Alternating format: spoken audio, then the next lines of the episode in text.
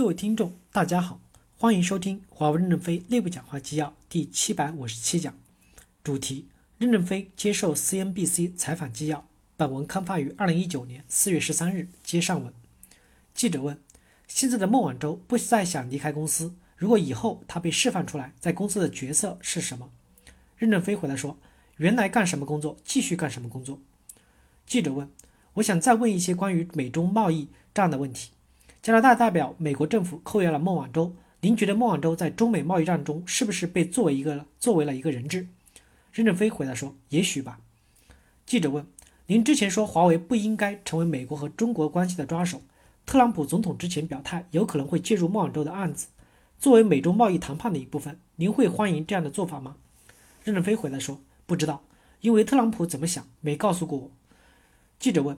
您有没有尝试过主动联系特朗普总统来进行交流了？任正非回答说：“我不知道电话号码。”记者问：“如果您说孟晚舟有可能是中美贸易争端的人质，是不是认为从法律的角度来看，现在针对孟晚舟的指责是不正确的？”任正非回答说：“对于孟晚舟和华为的指责是否正确，美国司法部已经起诉华为了，华为也已经在法庭应诉了。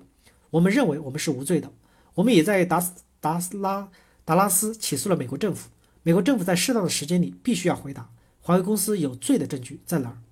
这些问题还是要通过法律来解决，谈判和我们没有关系。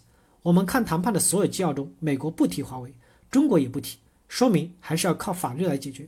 相信美国的法律是公开透明、公平公正的。记者问：“您刚才提到并没有跟特朗普总统沟通过，您觉得他是一个什么样的领导力风格，或者说他是什么样的策略方式？”任正非回答说：“如果你要我单独评价特朗普，我希望把华为撇开。我现在不是华为的代表，我只是一个理论学家。我认为特朗普是个伟大的总统，因为在一个民主的国家，在这么短的时间里把税收大幅度的降下来，历史上没有过。税降下来以后，企业就会焕发活力，企业会把大量存留在国外的资金转回美国，只缴百分之二十二的税，给美国的国家基金保提供了大量的充裕度。”去年美国企业还在大规模的补税，财务报表可能不太好。今年税补完了，我认为七月份的美国公司的财务报表会大幅度的提升，美国的股市可能在七月份暴涨，会增加人们的投资信心、消费的信心，有可能使美国经济转好。这是第一点，是他伟大的一点。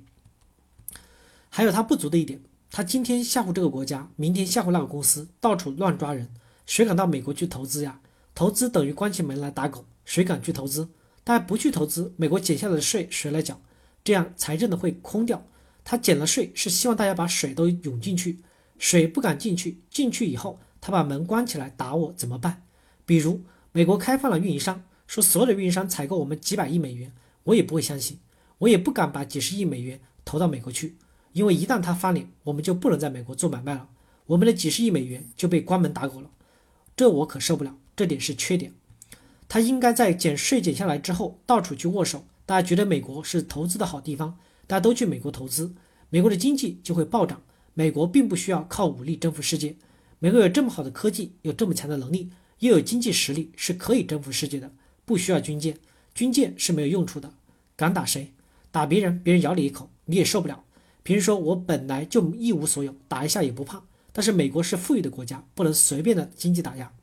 因此，我认为特朗普。是伟大的总统，但是在全面考虑引进外国资金到美国方面的思考不足，这与华为无关。我是站在一个外人的角度来评价他的。记者问：谈到特朗普总统跟中国的谈判，有人说特朗普总统成功的让中国政府在贸易谈判上让步，您觉得中国政府在跟美国的这一轮谈判上是否面临着很大的压力？任正非回答说：我不是政府官员，我也不清楚政府谈了什么，我只关心自己的生产增长。至于政府谈了什么？让了什么，获得了什么机会和利益，我不晓得，我也不关心。记者问：“您刚才提到并没有跟特朗普总统沟通过，假设你们两个人共处一室，您会给他传递什么样的信息？”任正非回答说：“合作共赢，两个国家、两个公司一定要合作起来，共同获取胜利。美国有这么强大的经济实力，有这么多的优质商品，中国有十三亿人口的市场，美国需要中国的市场，中国需要美国的科技，合作起来，这两个火车就开起来了。”可以把全世界的经济带出困境。我认为中美之间就是合作共赢，没有其他话可说。感谢大家的收听，敬请期待下一讲内容。